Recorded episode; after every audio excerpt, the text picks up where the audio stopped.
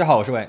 最近几年的复仇片是越来越火了。那看到逃避法律惩罚的坏人最终得到制裁，让人感到浑身舒爽。而类似的情节放在现实生活中，有些人呢觉得对于受到的伤害应当以牙还牙，以眼还眼；有些人呢则觉得冤冤相报何时了，多一事不如少一事。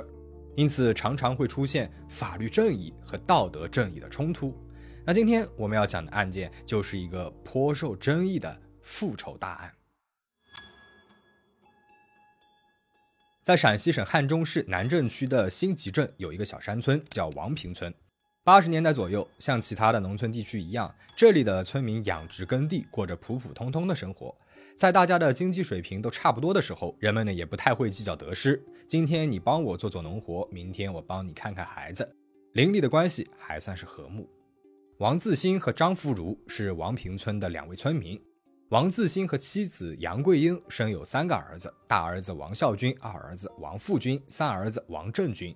张福如和妻子王秀平生有大女儿张丽波和小儿子张扣扣，两大家子人住得很近，关系呢也就自然而然的变得亲密起来。王自新和张福如还经常约着一起钓鱼，本来应该持续下去的和睦关系，却因为涉及到了两家人的共同利益而产生了越来越深的隔阂。王自新曾经做过贩卖生猪的生意，本着有钱一起赚的心态。王自新呢，也邀请了张福如和自己一起经营贩猪生意。不过最终啊，也许是因为找到了更好的合作伙伴，也许是因为两家在经营上的不和，王自新和张福如合伙一年多后就分道扬镳了，两家的关系也因此变得尴尬起来。那又过了一段时间，村里的稻谷加工厂准备对外承包，王家和张家成为了争夺承包权的竞争对手。说是稻谷加工厂，其实并不是我们想象中的那种大规模生产，而是几间平房里面放着几台简单的加工设备，能够进行一些小规模的生产。尽管利润不如大工厂那样丰厚，但是对于以务农为生的村民来讲，这可是一次宝贵的挣钱机会啊！王家和张家当然谁也不想错过了，但是能够获得承包权的只有一家，怎么办呢？于是王家和张家为了不撕破脸，就私下约定好，第一年由王自新来承包，而到了第二年呢，就让给张福如来承包。当然了，这都是口头承诺的事情，并没有合同保障。结果王自新看到第一年加工厂的收益颇丰，就不顾两家人的约定了，向村里续了租，不给张家承包的机会，气得张福如是好几天没有吃下饭。那这么一来，两家的梁子算是彻底的结下了。好巧不巧，一九九六年，张家和王家又因为宅基地的问题发生了矛盾。本来心里就不舒服的汪秀平，因为这些事儿没少和杨桂英发生口角。汪秀平啊，又是一个性格直爽的人，有什么说什么，情绪都写在了脸上了。根据村支书的说法，汪秀平这个人脾气比较大，遇到事情呢，能够追着人骂到别人的家里，同村人都非常的怕他。就在汪秀平和王家大大小小的冲突当中。一件意外的事情发生了。一九九六年的八月二十七号晚上七点左右，王秀平出门路过了王家门口，看见王家二儿子王富军站在那儿。两家紧张的关系让一个随意的眼神都有可能点燃怒火。王秀平看见王家人呢就来气啊，于是就骂了一句粗话，还冲着王富军吐了一口唾沫。虽然说没有吐到王富军的身上，但是侮辱性还是极强的。当时不到二十岁的王富军年轻气盛，回骂了一句“疯婆子”。听到了王富军的咒骂，汪秀平又来气了，他再次冲王富军的脸上吐了一口唾沫。这次王富军也不打算忍了，他站起来就扇了汪秀平一巴掌。汪秀平被打了一巴掌之后，更加的生气了，开始破口大骂。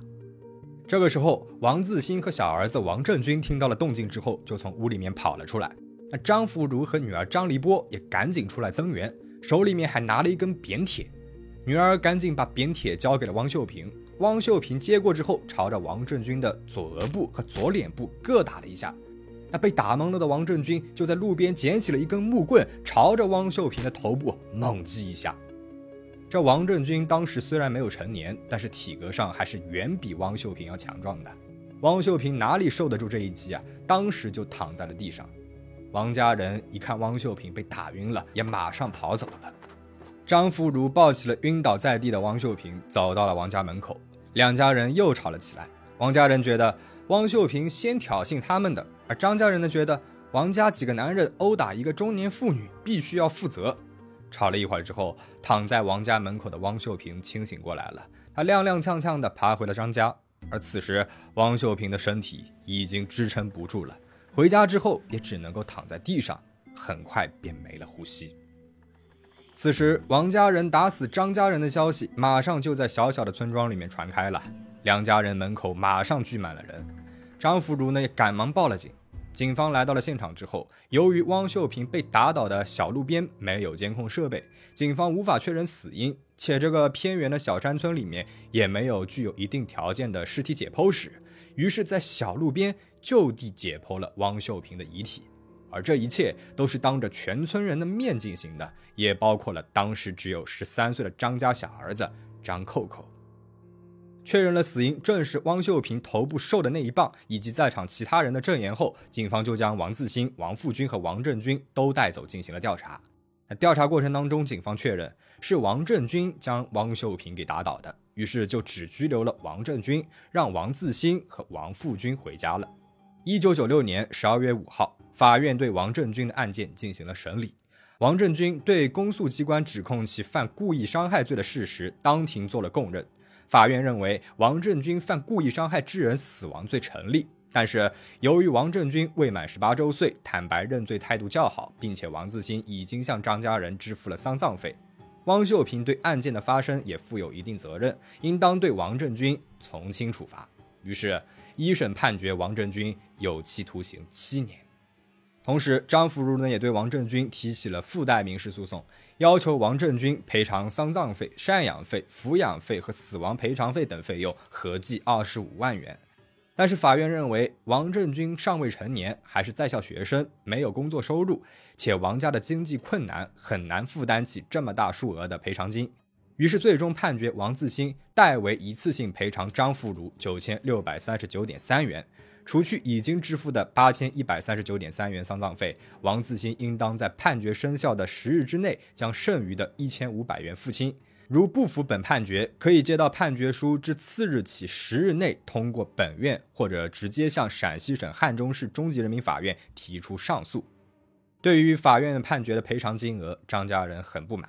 汪秀萍一条人命没了，除去王家已经赔偿丧葬费，法院居然只判了王家赔偿一千五百元，他们觉得太不公平了。尽管张家人对法院的判决和判决的赔偿金额都不认同，却没有在后面选择依法就刑事判决部分进行申诉，也没有选择就民事赔偿部分上诉。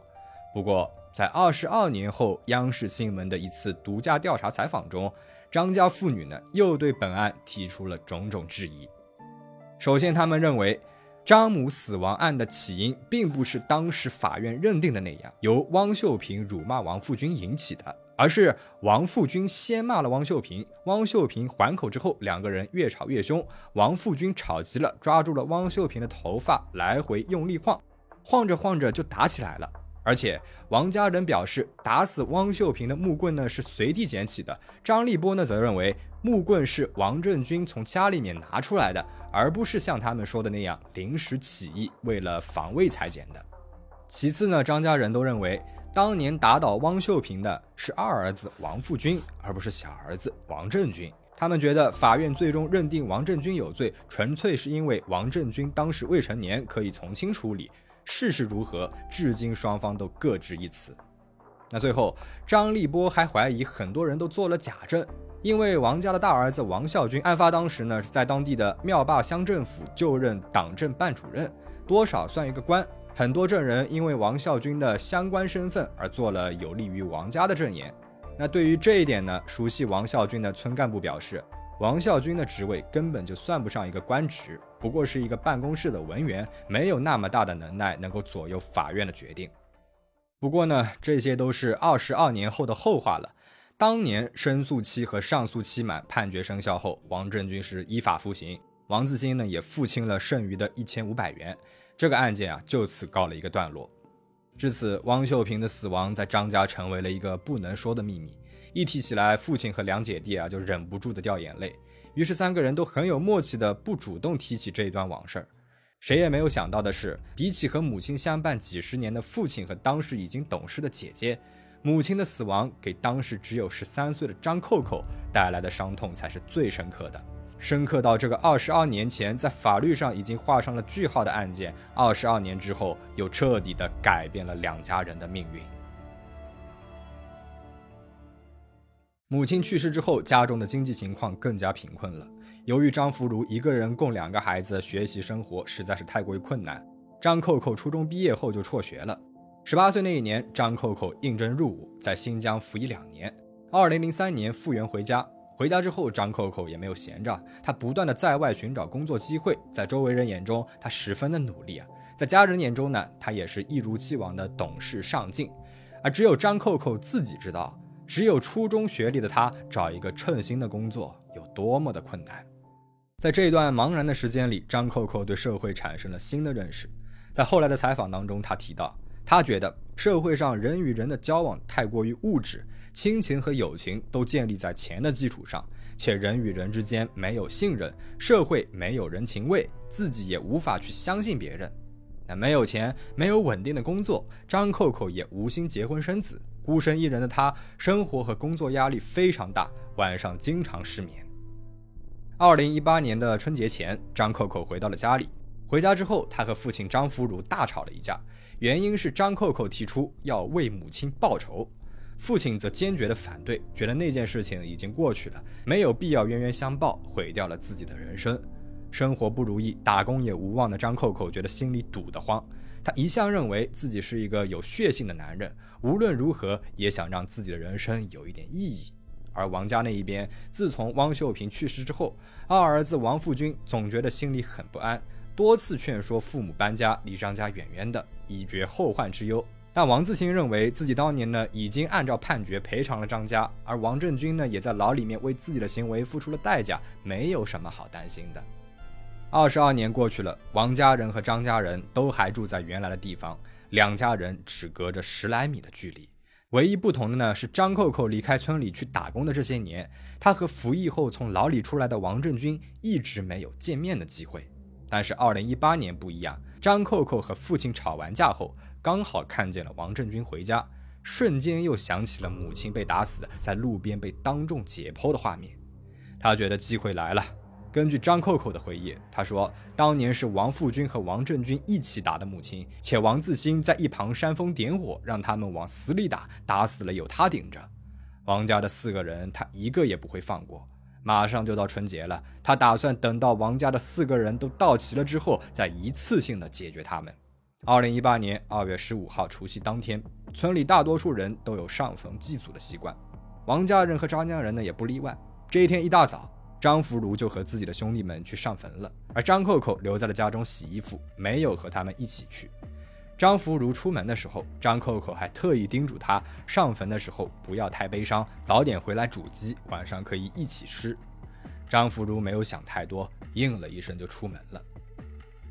王家人呢也早早的出了门。中午十二点左右，张扣扣通过家中靠近马路的后窗，看见了王孝军和王振军上完坟，正往家里走。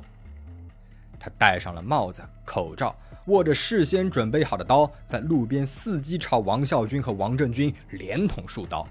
两个人双双倒地后，张扣扣又冲进了王自新家，捅了坐在堂屋门口的王自新几刀。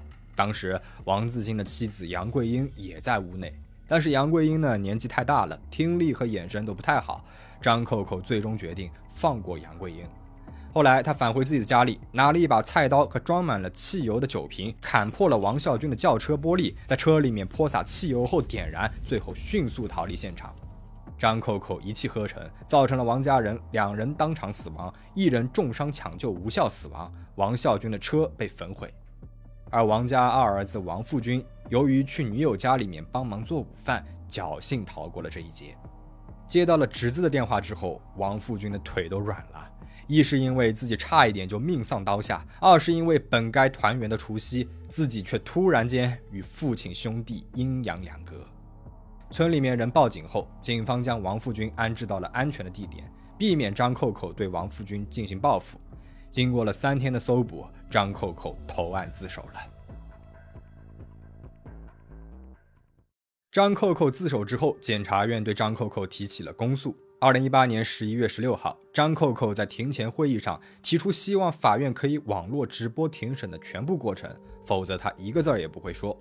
法院同意了张扣扣的请求。在正式审理过程中，张扣扣表示自己杀害王家三人的原因就是为了给母亲报仇，而非工作不顺拿王家出气。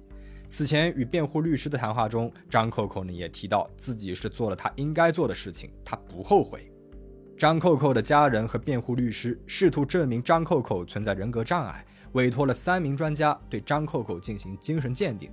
专家认为张扣扣符合偏执型人格障碍的诊断标准，母亲汪秀萍的死亡与张扣扣人格障碍的形成存在因果关系，而且在作案时张扣扣处于急性应激状态，自我控制能力减弱，案发时属于限制刑事责任能力。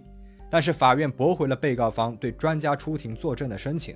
因为法院认为张扣扣在案发前准备好了作案工具，谨慎选择了作案时机和作案对象，杀人过程中也清晰的知道被害人的身份，杀害被害人时也捅刺的是要害部位。在这些行为中，张扣扣并没有表现出精神障碍，而检方提出的十六名证人也证实了张扣扣平时身体精神状况正常。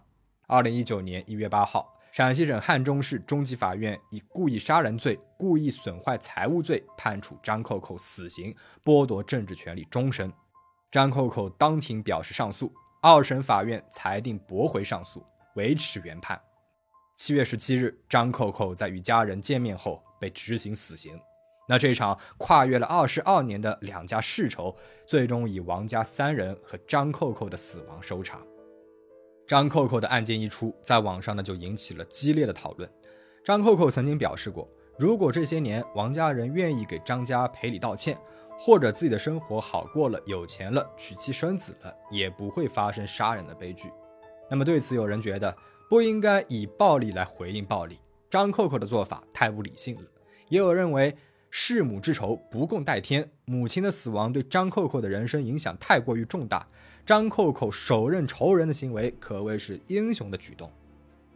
那你是怎么看的呢？欢迎在评论区留言讨论。最后，请大家保持警惕，保持安全。我们下期再见。